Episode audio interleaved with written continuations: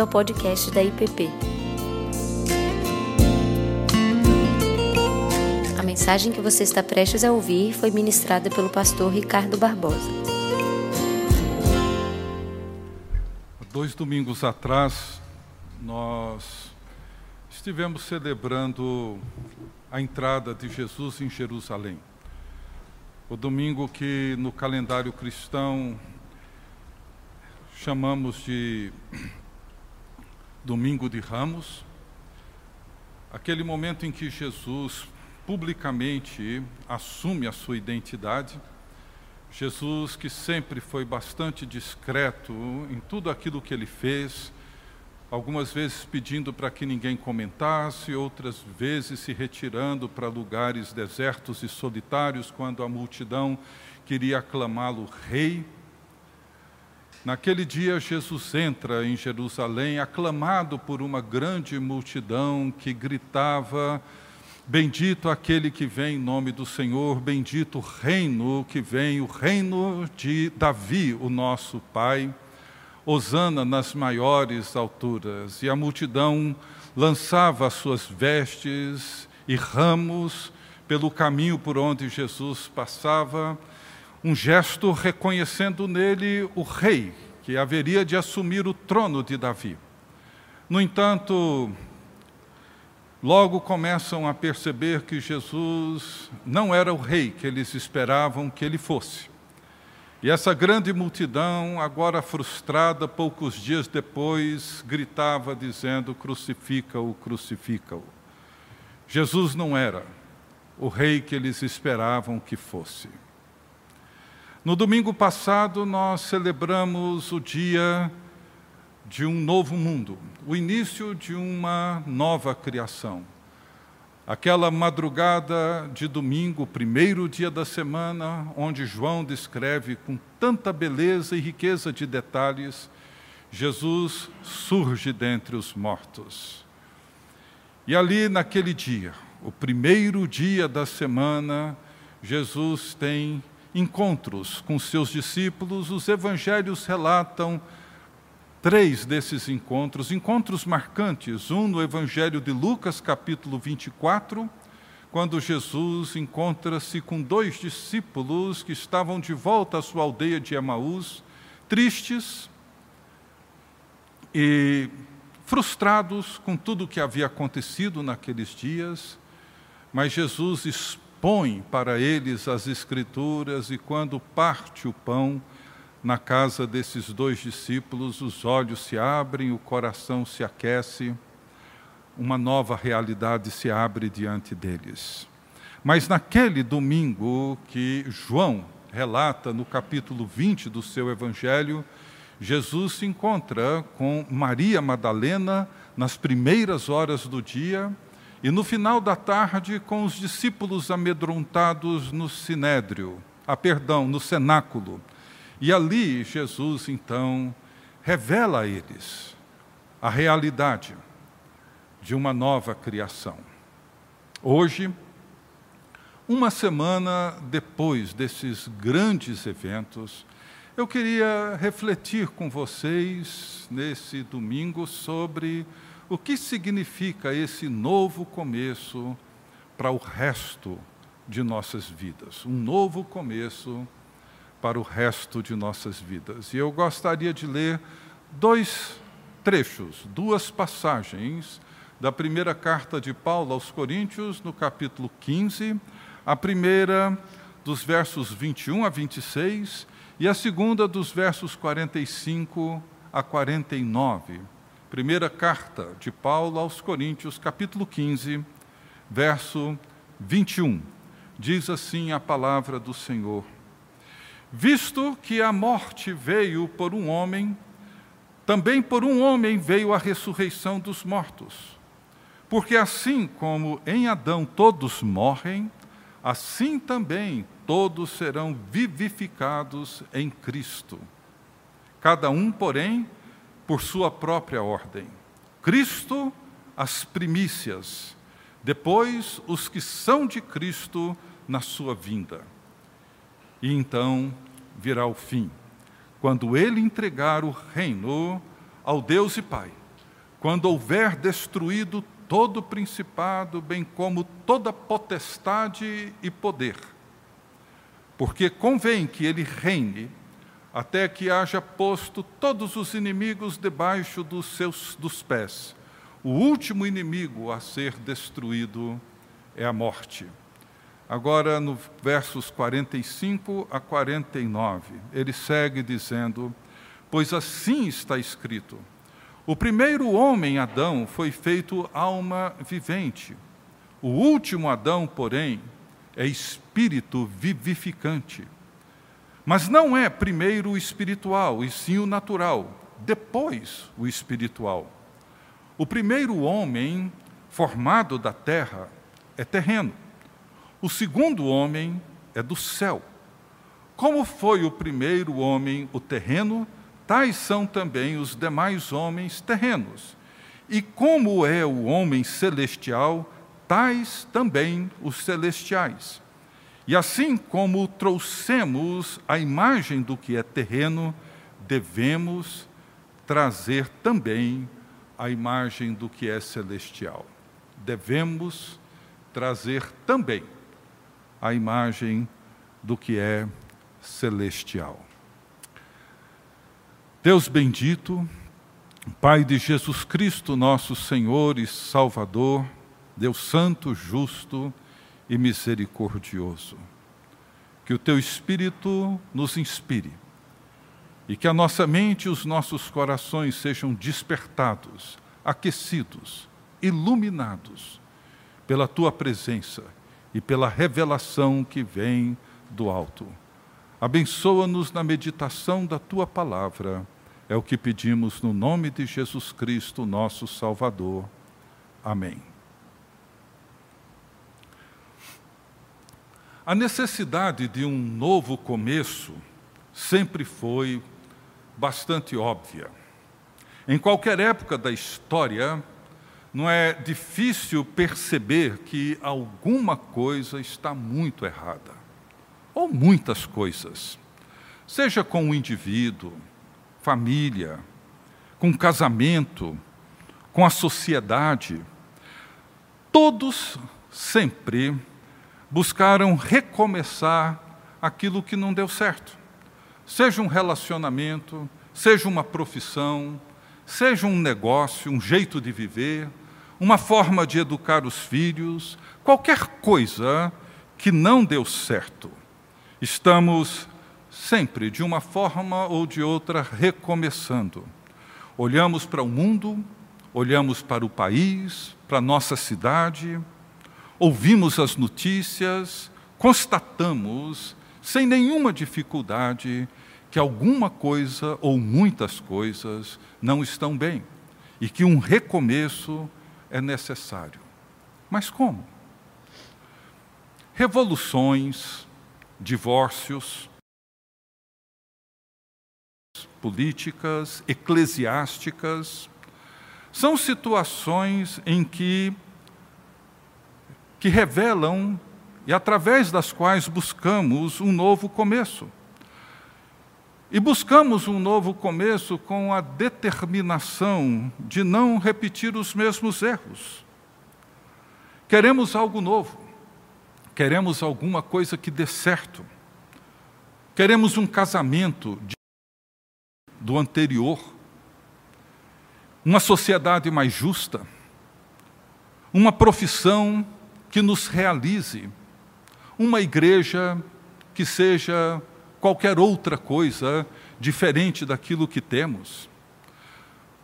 Porém, todos nós sabemos que isso não funciona. É simplesmente um paliativo. Os velhos problemas, os velhos conflitos sempre surgem com roupagem nova, com jeitos e formas diferentes, mas são os mesmos e velhos problemas de sempre.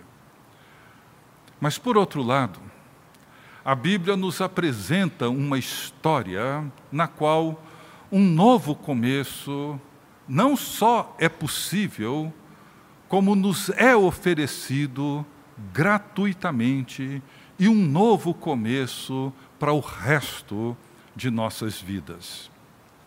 No início, Deus criou todas as coisas, e no sexto dia da criação criou homem e mulher à sua imagem e semelhança, e os colocou num jardim onde tudo, absolutamente tudo, era perfeito. Tudo funcionava. Eles viviam em perfeita harmonia com Deus, um com o outro, com a criação, consigo mesmos. Deus deu a eles tudo o que eles precisavam para que fossem plenamente humanos e vivessem em plena comunhão entre si e com o Criador. Não havia necessidade de mudar nada, absolutamente nada. Tudo, tudo era perfeito. Mas num determinado momento, tudo mudou. Deus havia dado a eles apenas um mandamento. Um só mandamento. Para viver nessa extraordinária e perfeita harmonia e comunhão, Deus lhes deu um só mandamento. Diz assim: Deus, o Senhor Deus lhe deu esta ordem: de toda árvore do jardim comerás livremente, de toda árvore comerás livremente, mas da árvore do conhecimento do bem e do mal não comerás, porque no dia em que dela comeres, certamente morrerás. Um único mandamento. O ser humano poderia usufruir de tudo o que havia no jardim poderiam usufruir com toda a liberdade de tudo aquilo que estava à sua volta. Deus providenciou tudo o que necessitavam. Livremente comerás de todo fruto do jardim, foi o que Deus disse a eles. Porém, da árvore do conhecimento do bem e do mal não comerás. Apenas um mandamento. O professor Rick Watts descreve a quebra desse mandamento da seguinte forma: ele diz que o pecado original não é conhecer o bem e o mal, mas querer definir o que é bem e mal. E naquele jardim, onde tudo era perfeito e completo, os nossos primeiros pais escolheram desobedecer ao único mandamento que Deus lhes havia dado para o seu bem. E no momento em que desobedeceram, tudo ruiu. E eles morreram, como Deus havia dito. Perderam aquela harmonia original que desfrutavam com toda a liberdade. Eles agora não confiam mais um no outro e passaram a trocar acusações. A terra já não mais produziu como deveria. Passaram a ter medo de Deus e esconderam-se dele. O que Paulo diz no texto que lemos é que em Adão todos morreram, todos nós morremos em Adão. E desde então todos passaram a buscar um novo começo. O novo começo tornou-se necessário desde então. O dilúvio e a arca foram um novo, foi um novo começo. O chamado de Abraão foi um novo começo. A libertação do cativeiro do Egito foi um novo começo. A entrada em Canaã, um novo começo. O cativeiro babilônico e a volta do povo para a sua terra e a reconstrução dos muros de Jerusalém foi um novo começo. A encarnação do Verbo foi o novo começo. Por quê? Porque Deus nunca desistiu da sua criação. Deus nunca abriu mão de sua misericórdia para conosco.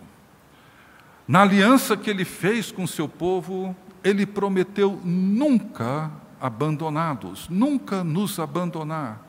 E Deus decidiu resolver de uma vez por todas o drama do ser humano. Decidiu nos oferecer um novo começo definitivo. E o que, que ele fez? Ele se fez um de nós em Jesus Cristo. Deus se fez homem. O Criador de todas as coisas se tornou um membro da raça de Adão. Paulo, acerca de Jesus, ele diz o seguinte na carta aos Filipenses: que, embora sendo Deus, não considerou que o ser igual a Deus era algo a que deveria apegar-se mas esvaziou-se a si mesmo, vindo a ser servo, tornando-se semelhante aos homens, e sendo encontrado em forma humana, humilhou-se a si mesmo e foi obediente até a morte e morte de cruz. Ninguém tem maior amor do que este. Jesus, o segundo Adão, viveu do jeito que o primeiro Adão deveria viver e não viveu. Jesus repetiu a história do jeito que a história deveria ter sido, mas não foi, em virtude do pecado. Até a tarde daquela sexta-feira da paixão, Jesus, o Filho de Deus, o Criador, viveu em total total solidariedade com a humanidade caída, mas sem pecado. E então, veio a manhã do primeiro dia da semana. A tumba vazia, e do lado de fora da tumba estava o novo Adão, o primogênito de uma nova criação um novo começo surgia com os primeiros raios de sol daquele domingo. Um novo começo definitivo. Um novo começo que não terminaria jamais. O que, que isso significa para nós hoje? Quais as implicações disso para nós hoje, uma semana após o domingo em que celebramos a ressurreição de Jesus Cristo? O que isso significa para o resto de nossas vidas? Qual o sentido de tudo isso para os nossos filhos, para os nossos netos? Eu gostaria de fazer três considerações que são extremamente importantes para entendermos o significado de um novo começo para o resto de nossas vidas. Primeiro, da mesma forma como herdamos o legado do primeiro Adão, agora, em Cristo, herdamos o legado do último Adão. Em Adão, diz Paulo, todos morrem, mas em Cristo, o segundo Adão, todos serão vivificados. Todos nós, em virtude virtude do nosso nascimento, estamos em Adão. Todos nós herdamos a mesma realidade do primeiro Adão. Herdamos a mesma desobediência, herdamos a mesma desordem humana, herdamos a mesma escravidão, herdamos o mesmo julgamento, o mesmo juízo, herdamos a mesma morte. Mas agora, todos nós, todos aqueles que receberam a Cristo, todos aqueles que o confessam como Senhor, Rei e Salvador, em virtude daquilo que ele fez no Calvário, em virtude do novo nascimento, nós agora estamos em Cristo. E o apóstolo Paulo diz que nós somos herdeiros de Deus e co-herdeiros com Cristo. Por meio de Cristo, agora participamos da nova realidade inaugurada pelo primogênito da nova criação. E por causa disso, por causa daquilo que Cristo fez na sexta-feira da paixão e por causa do que aconteceu no primeiro dia da semana, quando ele ressurge dentre os mortos, nós herdamos tudo aquilo que é de Cristo. Herdamos a obediência de Jesus. Herdamos a vida ordenada e integrada de Jesus. Herdamos a liberdade de Jesus, herdamos a sua alegria, o seu amor, bondade, paz, justiça, generosidade, paciência e tudo aquilo que é de Cristo. Herdamos a vida de Jesus, a vida eterna. É um novo começo para o resto das nossas vidas. Em Cristo já não há mais condenação. Em Cristo vivemos a realidade do novo mundo de Deus, o novo começo que não irá requerer de nós mais nenhum remendo para tentar de alguma maneira consertar as coisas erradas que porventura fizemos ou outros fizeram. Em Cristo, nós vivemos essa nova realidade. Segundo, Paulo, que antes da sua conversão, ele odiava Cristo, descreve assim o que aconteceu com ele e o que acontece com todos nós que estamos em Cristo Jesus. Lemos isso no início. Os versos 21 e 22 do capítulo 15 de 1 Coríntios, Paulo diz assim: Visto que a morte veio por um homem, também por um homem veio a ressurreição dos mortos. Porque assim como em Adão todos morrem, assim também todos serão vivificados em Cristo. E ele segue no versículo 45, dizendo: O primeiro homem, Adão, foi feito alma vivente, o último Adão, porém, é espírito vivificante. Mas não é primeiro o espiritual, e sim o natural, depois o espiritual. O primeiro homem formado da terra é terreno, o segundo homem é do céu. Como foi o primeiro homem o terreno, tais são também os demais homens terrenos. E como é o homem celestial, tais também os celestiais. E assim como trouxemos a imagem do que é terreno, devemos trazer também a imagem do que é celestial. O que Paulo está dizendo aqui é muito claro e muito fundamental. Ele diz que em Cristo todos nós somos vivificados. Em outras palavras, ele está dizendo que em Cristo nós recebemos o Espírito Santo que nos torna seres espirituais. Cristo é o homem celestial. E é a imagem do celestial que temos agora, aqui e agora.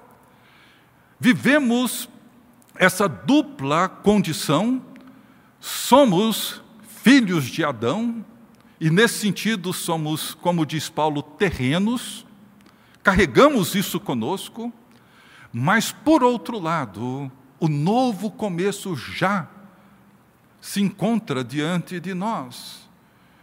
Nós não somos mais apenas terrenos, mortais, nós não apenas nos encontramos agora no primeiro Adão, por causa de Cristo, nós agora vivemos a realidade do céu.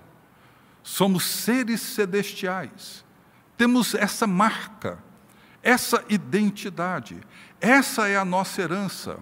O céu deixa de ser uma realidade distante. Ele já começou, ele encontra-se presente aqui e agora para todos aqueles que estão em Cristo Jesus. Toda a realidade do céu é a realidade que nos envolve hoje. Por isso que nós oramos: venha o teu reino, seja feita a tua vontade, assim na terra como no céu, porque somos seres espirituais, seres celestiais em Cristo Jesus. E terceiro, nós precisamos agora aprender a viver como herdeiros de Deus e co-herdeiros com Cristo, porque essa é a essência da vida cristã e da igreja. Este é o novo começo de tudo. E é um novo começo definitivo. Estamos a caminho e caminhamos para esse destino juntos, como povo de Deus, como membros da nova humanidade em Cristo Jesus. E por causa do Espírito Santo, e por causa da ressurreição de Jesus Cristo, nós aprendemos a falar uma nova linguagem. Aprendemos a ter novos pensamentos. Aprendemos a ter novas percepções da realidade, novos sentimentos e novos afetos. Aprendemos novas formas de nos relacionar. Aprendemos a viver como Cristo novos valores, novos conceitos, sobre tudo, absolutamente tudo. Os autores do Novo Testamento chamam isso de abandonar a velha humanidade de Adão e assumir a nova, a humanidade de Cristo, a identidade celestial, porque esse é o novo começo o novo começo para o resto das nossas vidas. Se vivemos assim, não necessitaremos nunca mais querer ou buscar algum remendo, algum paliativo. Cristo já fez. Cumpre-nos agora aprender com Ele, a viver como eleitos de Deus ou como herdeiros de Deus e co-herdeiros com Cristo Jesus.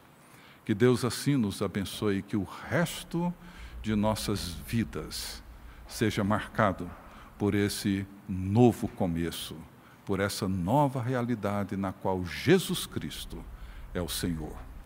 Que Deus assim abençoe a todos nós. Você acabou de ouvir o podcast da IPP. Para saber mais, acesse nossa página em www.ippdf.com.br.